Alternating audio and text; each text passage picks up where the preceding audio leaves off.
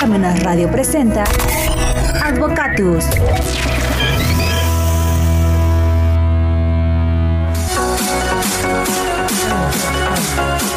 Hola amigos, ¿qué tal? Buenos medios días y como siempre, inmediatamente después de las 12 campanadas de reloj de catedral que se escuchan hasta aquí, hasta Parmenas Radio, damos inicio al programa Advocatus.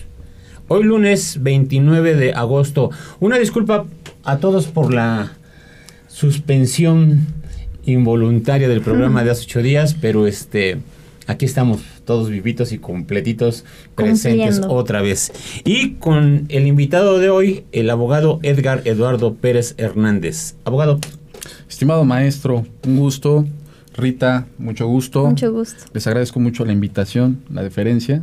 Pues aquí estamos. al contrario, muchas gracias por estar aquí con nosotros y otra vez estar aquí platicando sobre temas muy actuales. Es correcto. Y también nos acompaña, ya la vieron, a Rita Díaz con sus notas. Hola Rita, ¿qué tal? Hola, muy buenas tardes ya.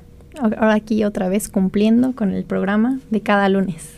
Muchas gracias, gracias al contrario. Y si nos das permiso, Adelante. que Rita este, haga un contexto en relación a tu tema. El tema es la barbarización de la comunicación tributaria, el buzón tributario. Rita, Claro, y hablando de buzón tributario, vamos a decir los diferentes tipos de notificaciones que existen dentro del capítulo segundo de las notificaciones y las garantías del interés fiscal en su artículo 134 del Código Fiscal de la Federación. El primer tipo de notificación son las notificaciones personales, que es en el que el notificador va al domicilio personal a dejarle la notificación al contribuyente. De lo contrario, si no se llega a encontrar, va a proceder a, a los estratos que vamos a hablar posteriormente. El segundo es el buzón tributario, con esta era de tecnología, es que se implementó desde el 2014 y se vuelve obligatorio a partir del 2020, ya que este va a ser el principal medio de comunicación entre el SAT y entre los contribuyentes. Estas notificaciones van a tener la misma certeza que brindan las notificaciones personales, ya que son igualmente válidas. Eh, Va a ser un documento en el que primero se va a recibir un acuse de recibo que contiene una firma electrónica y otro que en las notificaciones se va a encontrar el famoso sello digital. Ya que la mayoría de las personas hemos visto que no revisan su buzón tributario, va a estar vinculado con el número de celular o con el correo electrónico. Los contribuyentes van a contar con tres días para abrir estos documentos, ya que el conteo a partir del cuarto día se da como que el SAT dice ya, ya te lo envié, yo doy por hecho que ya lo, ya lo abriste. Y también debido a fraudes es muy importante que al momento de checar el buzón en el correo debe de, tener el correo oficial del buzón tributario arroba punto sat punto gob punto mx y que el asunto diga buzón tributario. Ahora bien, la siguiente es el correo ordinario en el que las autoridades fiscales van a recurrir a este cuando se va a tratar de citatorios, de requerimientos, de solicitudes de informes, diversos actos administrativos que puedan recurrirse. Y el siguiente que hablábamos al principio van a ser los estrados, que es cuando la persona no es localizada en su domicilio fiscal. Antes se conocía que el estrado va a ser el lugar o institución pública en donde en una pared se van a pegar los documentos importantes para ir a, a ver este, cuál es la notificación que tenga. Pero ahora también van a tener una página en el que se van a buscar las notificaciones por estrados o por edictos, que es la siguiente tipo de notificación. Los edictos que son se van a dar en casos especiales cuando el contribuyente haya fallecido y no se encuentren los representantes sucesores. O por otro lado, cuando exista un contribuyente que es extranjero, porque no va a contar con un domicilio fiscal. Por ejemplo, existen los edictos aduanales en que se va a publicar precisamente en esta página, este tenemos en custodia este artículo o este vehículo y entonces lo van a publicar en estos edictos para que las personas lo puedan leer. Este también se va a publicar en el diario oficial de la Federación por tres días y dentro de un diario de mayor circulación va a ser por un día y dentro de la página web va a estar durante 15 días. También existía antes una notificación que ya se derogó, que era la fracción quinta, que son los instructivos que desaparecieron a partir del 2020, que consistía en pegar un documento en el domicilio fiscal del contribuyente. eso es todo. Eso es todo. Pues ya vámonos porque creo que ya este desarrolló todo el tema, ¿verdad? Prácticamente. Casi. Nosotros ya nos Pero podemos ir. Ya, ya nos podemos ir y con calma, sin, Sin ningún nervio. Pues, abogado, El tema, la valorización de la comunicación tributaria y el buzón tributario. ¿Por dónde empezamos? Porque leí tu artículo que publicaste y pues bueno, vamos a, a ver tu punto de vista. Pues yo creo que comenzamos por la parte controversial que yo le quise poner el acento a esta, a este, esta contribución, la barbarización de la comunicación tributaria, el buzón tributario. La palabra barbarización per se suena eh, contundente. Cuando la estaba escribiendo, debo decirles muy honestos, estaba dudoso si era la palabra adecuada. Normalmente, usted mejor que yo lo sabe, cuando nos animamos a escribir algo, cuidamos mucho eh, la semántica de las palabras, ¿no? O sea, ¿qué queremos que nuestro eh, eh, lector pueda desentrañar del texto, el sentido del texto? A mí me llevó a, a, la época de Roma cuando va cayendo el imperio romano, porque bajan los bárbaros, ¿no? Es correcto y que los, los bárbaros bajaron y siguen controlando el, el mundo, ¿no? Es correcto. Pues, sí. Y, y justamente, eh, principalmente, de ahí viene el título, como usted eh, justamente acaba de, de, precisar. Los bárbaros eh, eran las partes eh, germánicas que venían bajando hacia Roma y resulta que ellos, los romanos, eh, lo tomaban como un balbuceo.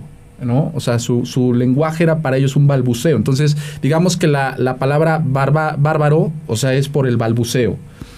Ahora, eh, esa forma de recepción de la comunicación entre eh, dos personas, normalmente la historia nos ha enseñado que cuando no se logra eh, comunicar las personas, lo que quedan son los garrotazos, ¿no? La violencia. Al final al final queda la violencia, porque no va a haber acuerdo, no claro, hay intercambio no hay de posturas, correcto. Entonces, lo que está sucediendo en la época actual, que bueno, tú decías muy, muy este, eh, preciso, la cuestión es que estamos en una época informática de gran expansión. ¿no? Claro.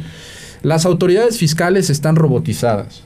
Hoy todo es, eh, digamos, los famosos eh, algoritmos en los cuales se da que, bueno, en el sistema del buzón tributario, el servicio de administración tributaria, que se encuentra instituido para la comunicación entre la autoridad fiscal y el contribuyente, que como bien dijiste, requerimientos, créditos fiscales, invitaciones, este, remates, o sea, cosas que al final los juristas les decimos que son situaciones jurídicas porque crean, modifican o extinguen derechos y obligaciones.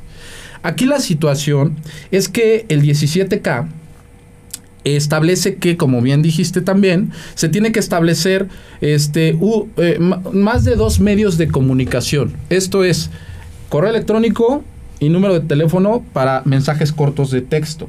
Aquí el problema es que el 90%, y lo digo por experiencia, el 90% de los contribuyentes solo tienen un correo electrónico que luego ves si y es dice, que lo tienen, ¿no? si es que lo tienen. Y luego me ha tocado en los juicios, osito arroba eh, 85 Claro. yahoo.com. Es que yo nunca me di cuenta y ya estamos fuera del plazo y ves el correo y dices, es que se lo cree en secundaria. Claro. No, pues con razón. Dice, ese ya ni lo utilizo. No, pues claro. Entonces, luego ya estamos, pasa medio año, son créditos fiscales enormes, o luego también con ya los procedimientos este, administrativos de ejecución, hay embargos de cuentas bancarias, y las inscripciones en el registro eh, de la propiedad sobre los bienes inmuebles, hasta remates me ha tocado ver que ya hasta se los adjudicó el SAT y el contribuyente ni enterado. Llegan a su casa y, oye, pues llégale, ¿no? Porque ya no es tuyo. Oye, pero, a ver, contadora, ¿qué pasó? O contador, se meten y, no, pues no, aquí está este, la notificación, no la vimos. Ah, ¿Cómo que no la viste? no? ¿O existe este correo todavía? Exacto, este correo ni me acuerdo. ya tenemos otro, ¿no? Claro. Entonces, si el 17K es claro en su sentido, en establecer que tienen que ser más de un medio de comunicación, no es que tengas 30 correos, sino es que tengas correo Claro. electrónico y número de teléfono. Además, hay unos criterios eh, sustantivos que emitió la PRODECON, este, que además te dicen que tiene que haber la rectificación de la autoridad fiscal de que en ese correo electrónico verdaderamente se encuentre vigente y en uso. ¿eh? Es decir, enviar el aviso electrónico de notificación pendiente y además enviar otro para poder, digamos, rectificar que el contribuyente está verificando ese correo. Lo recibió. Aparte la Lo misma recibió. acción te da la opción de, de verifico, inscribo, verifico. Es correcto. En los dos pasos, precisamente. Es correcto. Y es una obligación legal que no está siendo observada. Ahora, el plano de la filosofía, maestro. Como usted vio, cité a Sigmund Bauman. Sigmund Bau- Bauman es un polaco que bueno, salió huyendo de la Segunda Guerra Mundial y yo diría que es uno de los sociólogos y filósofos más importantes que hemos tenido en el siglo pasado y bueno, inicios de este siglo. Ya murió. Entonces murió ahí por el 2016. Eh, o sea, bueno, todavía estuvo vigente unos años en este siglo. Y, realmente él eh, estudió el tema de la burocracia y de, de, la, del holocausto como consecuencia de la burocracia. Este, él decía que eh, no se había logrado el, holocausto, no habría sido posible sin la sistematización, sin la organización, sin la delegación de funciones que toda burocracia crea para hacer eficaz el trabajo. Es la famosa razón instrumental que dicen los críticos de la escuela de Frankfurt en Alemania, que no importa, que bueno, es una retomar a Maquiavelo, ¿no? No importa este, los medios, sino el fin, ¿no? Si tienes que matar a 500 este, judíos, aquí a, miles, a cientos de miles de personas, negros, homosexuales, este, rabinos, lo que sea. No importa, tú hazlo, pero eso sí vas a tener a alguien que selle este, su carnet de, judío. Vas a tener a quien le cosa la estrella de David. Vas a tener a quien dé mantenimiento a los hornos. Vas a tener a quien este, instruya con las torres de vigilancia que tales o cuales personas tienen que pasar a tal o cual este cuarto. O sea, todo está perfectamente sistematizado. Ahora, ¿cuál es el problema cuando se dieron los juicios de Nuremberg? Que le decían y le reprochaban a los, a los este, jerarcas nazis, oye, pues es que tú hiciste ta, ta, ta, ta. No, yo no hice. Yo lo único que hacía era ver un papel que decía un nombre y ya, y firmar y poner mi sello. Es lo único que yo hacía. Yo no sabía que los metían en una cámara de gas, yo no sabía que les golpeaban, que los vejaban, que los vejaban, que les robaban, que etcétera, ¿no? Que los quemaban, que los torturaban. Yo no sabía. El tema es ese. Precisamente la burocracia provoca el alejamiento del el objeto al que se está, digamos, dirigiendo la actividad burocrática. Si tú tienes a una persona que únicamente da un clic y con eso se mandan 100 notificaciones a 100 contribuyentes, él no sabe si el contribuyente está en ruina, él no sabe si su correo electrónico ya no funciona, él ya no sabe si ya cerró su negocio, si cambió su domicilio fiscal, si a lo mejor tiene problemas económicos, si se murió, si tuvo una enfermedad, si los hijos, si se divorció, bla, bla, bla, bla, bla. Él solo ve expedientes, ve sistemas, entonces se da nuevamente esa reproducción del alejamiento del servidor público con el objeto que son seres humanos. Por ahí dice este y el instrumento que es el buzón. Y el instrumento que es el buzón. Y por ahí dice un, autor español que se llama Alejandro Nieto, dice, el problema del derecho es que eh, el derecho como visto como mera forma es que el ratón de laboratorio son seres humanos. Entonces aquí el tema es ese.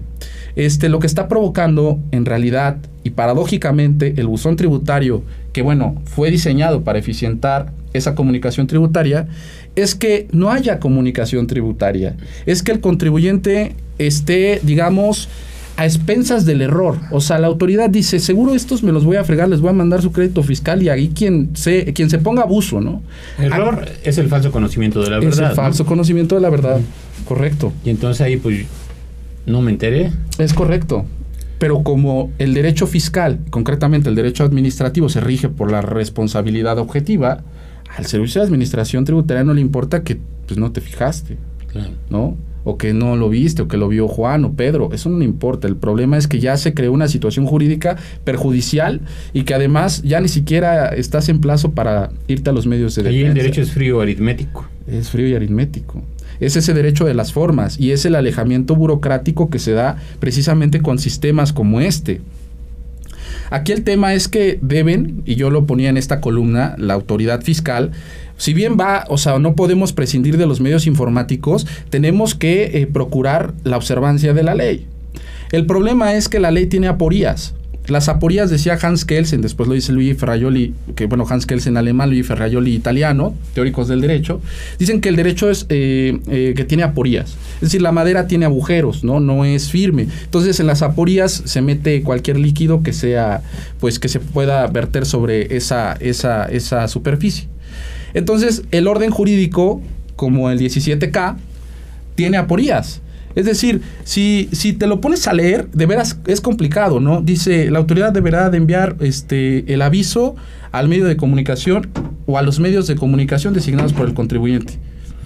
si no llegan los tribunales a establecer que medios de comunicación se refieren a distintos medios de comunicación, la gente no sabría. O sea, para mí medios de comunicación pudieran ser dos correos, ¿no? O cuatro teléfonos. O sea, eso para mí son medios de comunicación, pero no te establece claramente que son un medio de comunicación es un correo, que es un medio informático. Otro medio de contacto es un teléfono. Son medios distintos. Entonces, si observáramos el 17K, el sentido del 17K, ese es el sentido. Sí, porque además no se cumple con la certeza de... Es correcto. de notificar. Es correcto, con la certeza, y fíjese, eh, lo que les decía de las aporías es que pareciera que las autoridades, y eso lo pongo, y de veras yo creo que es de lo que más rescato de la columna, pareciera que en el Estado mexicano las autoridades apuestan al error, que es una falsa percepción de, de la realidad, apuestan al error, pero también el problema es que el ordenamiento jurídico está diseñado para entramparlos. Porque bueno, las personas tienen que estar pendientes de sus negocios, de su vida familiar, de sus problemas este, externos, ¿no? Con la realidad, con sus situaciones concretas, desgracias. De por sí no estamos en las con mejores condiciones en el país. La violencia, etcétera. Y además de su buzón tributario. Dios mío, ¿no? Entonces, también yo digo que parte de la consecuencia de la barbarización en la comunicación, que en este caso una comunicación fiscal, es que la gente apueste por la violencia. Porque en ese caso, o sea, si a mí me llegan a sacar a mi casa, de mi casa, su casa, de ustedes, y sin que yo sepa quiénes son, o sea, yo agarro una escopeta y me los vuelo a todos. O sea, pues ¿cómo me vas a, a venir a sacar de mi propiedad, no? Entonces, la gente está desesperada, porque están a sus espaldas a sus espaldas, están haciendo procedimientos de los cuales tienen implicaciones tremendas como las pérdidas de patrimonios, y de los cuales ni siquiera hay una vigencia de los derechos del contribuyente, que es estar informado de los procedimientos que lleven a cabo las autoridades fiscales, de tener derecho a la defensa. Tienen la idea de que todo México son de las grandes ciudades, ¿no? Pero claro. sales de la gran ciudad y te encuentras una pobreza extrema, ¿no? donde obviamente no van a tener una computadora, ¿no? Entonces los negocios pequeños, pues obviamente se ven vulnerados, ¿no? Claro, o si acaso a, duras penas tienen contador o contadora, ¿no? Esa es la realidad. Y pues ellos menos van a estar pendientes del buzón tributario. Claro. Entonces el tema es ese. Luego eh, eh, sucede que de veras no saben cómo lo vemos, de veras es todos los días, todos los días hay un, un este, alguna multa o algún crédito fiscal que nos llega con los cuales ya están fuera de plazo. Se los juro, no hay día que no llegue. Y todos son por buzón tributario. Y vieran las personas así de que, ¿qué vamos a hacer? Híjole, pues vamos a mantener ahí el asunto, el asunto vamos a postergarlo. Pero... la lupa para checar todo, ¿no? Sí. Digo, ya hay criterios de los tribunales que apuestan a dejar este eh, o establecer el sentido de esa disposición jurídica que es el 17K que es la obligación de las autoridades fiscales no solamente el enviar a un solo medio de comunicación, sino a más medios de comunicación. Y además de ello, hay una que es la que decía de Prodecon, que bueno, se las voy a conseguir, se las voy a compartir, en la cual te establece que tiene que haber una rectificación de la autoridad fiscal, que ese medio de comunicación esté utilizable sea utilizado por el sea viable. Sea viable. Entonces aquí la yo yo yo lo que creo es que esto no se va a sostener no por mucho tiempo porque está sucediendo ya que las personas como le comento este están desesperadas porque les están fincando créditos fiscales a sus espaldas y ya no estamos en plazos. Entonces es una cuestión tremenda. Entonces, lo que hay que optar, yo no sé si es por mejor nunca sacar el buzón tributario, nunca activarlo y apostar porque te vayan a notificar personalmente, que al final yo creo que esa es la mejor manera de dar certeza, como usted decía, seguridad jurídica, previsibilidad de que una notificación se efectuó eh, y en presencia de eh, la persona contribuyente o en su caso se deja citatorio y se regresa al día siguiente.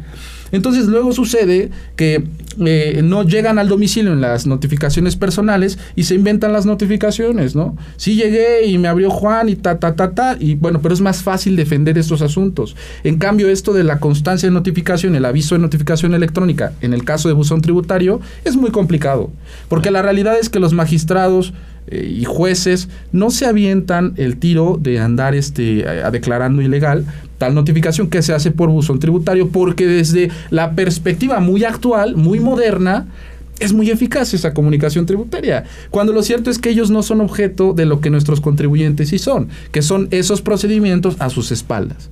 Entonces, el día que suceda que a los magistrados y jueces sí les toquen con el pétalo de una rosa de un requerimiento fiscal o con un crédito fiscal o que les lleguen a rematar sus bienes muebles o inmuebles, pues ahí sí va a ser otra cosa, ¿verdad? Claro. Ahí sí va a ser otra cosa. Entonces, yo pienso que esto no se sostiene. Entonces, es lo que yo quise dejar ver en esta columna. Muchas veces la ley nada más es enunciativa. En este caso, este artículo 7K también es la manga muy ancha. Es decir, este deja a la libre apreciación este tipo de notificaciones, ¿no? O sea, no es algo concreto, no es algo exacto, no es algo afín a lo que se persigue, ¿no? Es correcto. Y justo lo que dice es muy importante. Nosotros, bueno, personalmente yo he hecho un agravio eh, precisamente en ese sentido. Cuando es inconstitucional, es inconstitucional a mi parecer, que se esté, deje a total discreción al notificador o a quien sea, el responsable en la estructura de la administración pública, cuándo es personal y cuándo buzón tributario. Porque si no mal recuerdo, el 134, fracción primera, te dice que las notificaciones serán personales o por buzón tributario. Entonces, están incluso en la misma fracción, si no mal recuerdo. Sí. Entonces, el tema es cuándo o, o hasta dónde son los límites a las facultades de las autoridades fiscales. Que eso es lo, un tema bien importante. Está en la ley, lo considero. ¿Y dónde quedan los derechos fundamentales? ¿no? Que lo hemos platicado en otros programas, maestro, y usted lo ha dicho. Parecieran a veces cláusulas dormidas, derechos de papel, parecieran retórica, ¿no? Parecieran buenos propósitos, pero ahí están, son normas jurídicas. La Constitución es una norma jurídica. Entonces, si privilegiamos la garantía de audiencia, pues las autoridades deben optar por notificar personalmente o en su caso, rectificar que ese medio de comunicación efectivamente sea utilizado.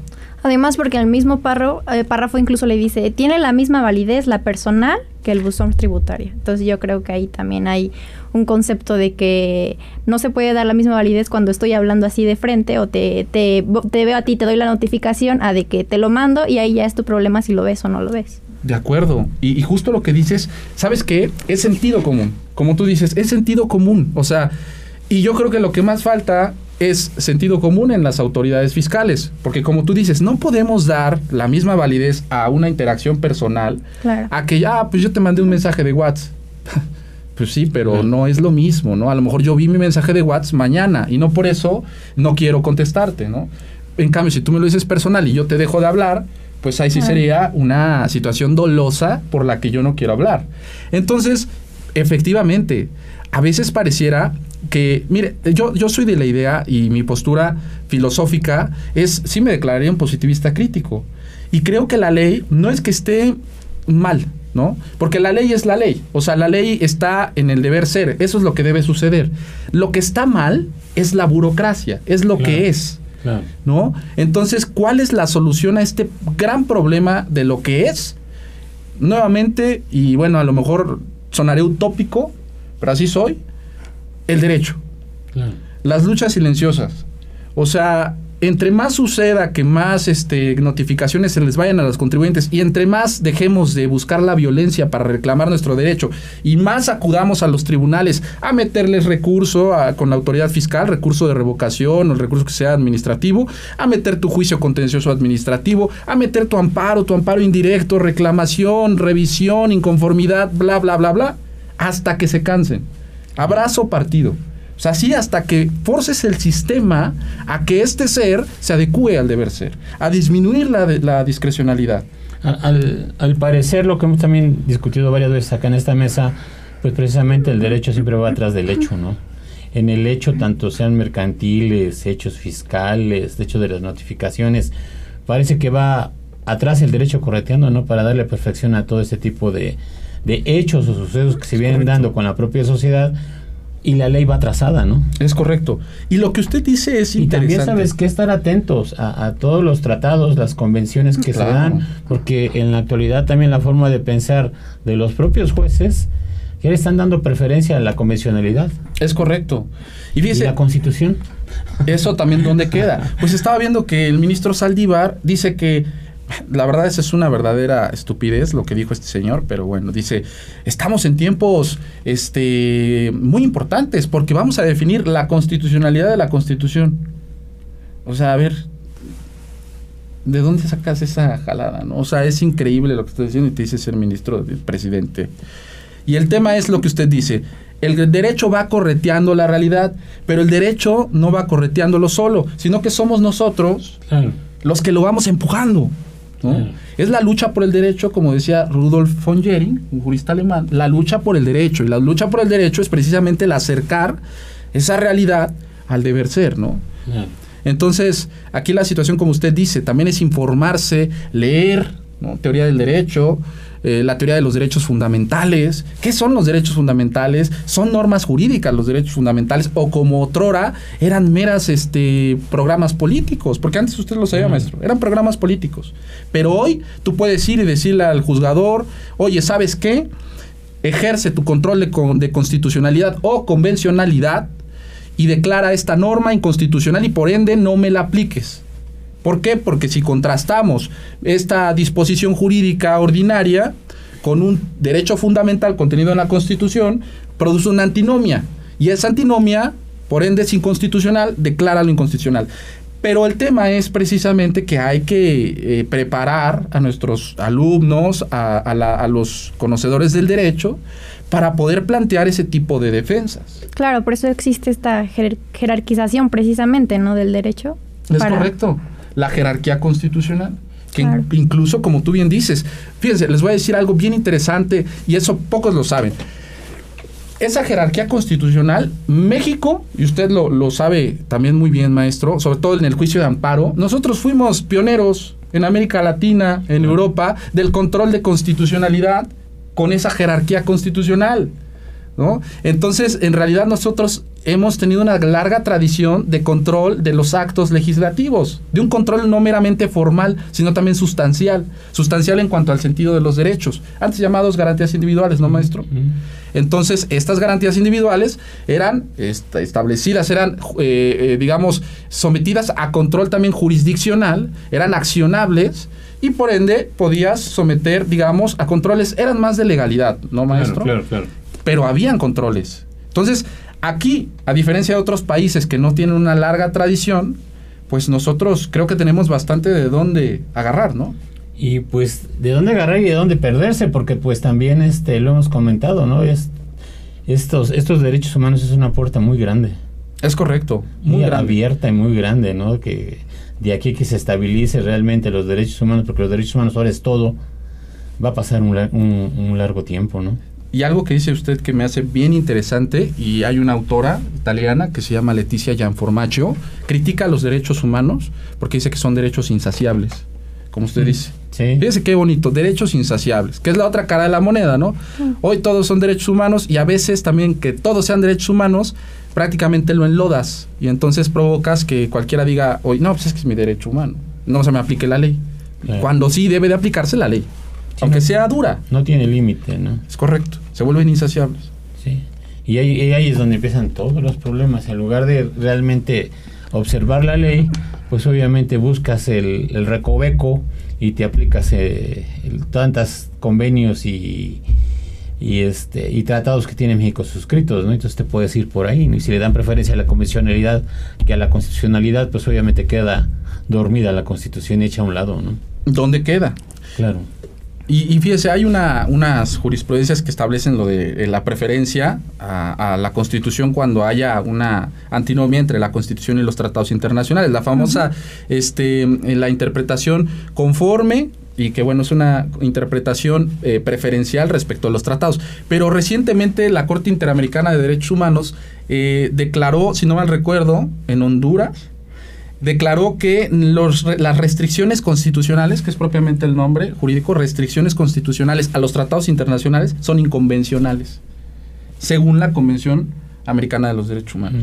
Entonces, como usted dice, estamos en esa pugna entre lo internacional y lo nacional. El problema es ese, ¿dónde queda la Constitución? Que no solamente es una norma jurídica, sino que también es un- una norma con contenido histórico, muy adecuada a nuestras necesidades. Pero también estar atento a qué rama del derecho te refieres.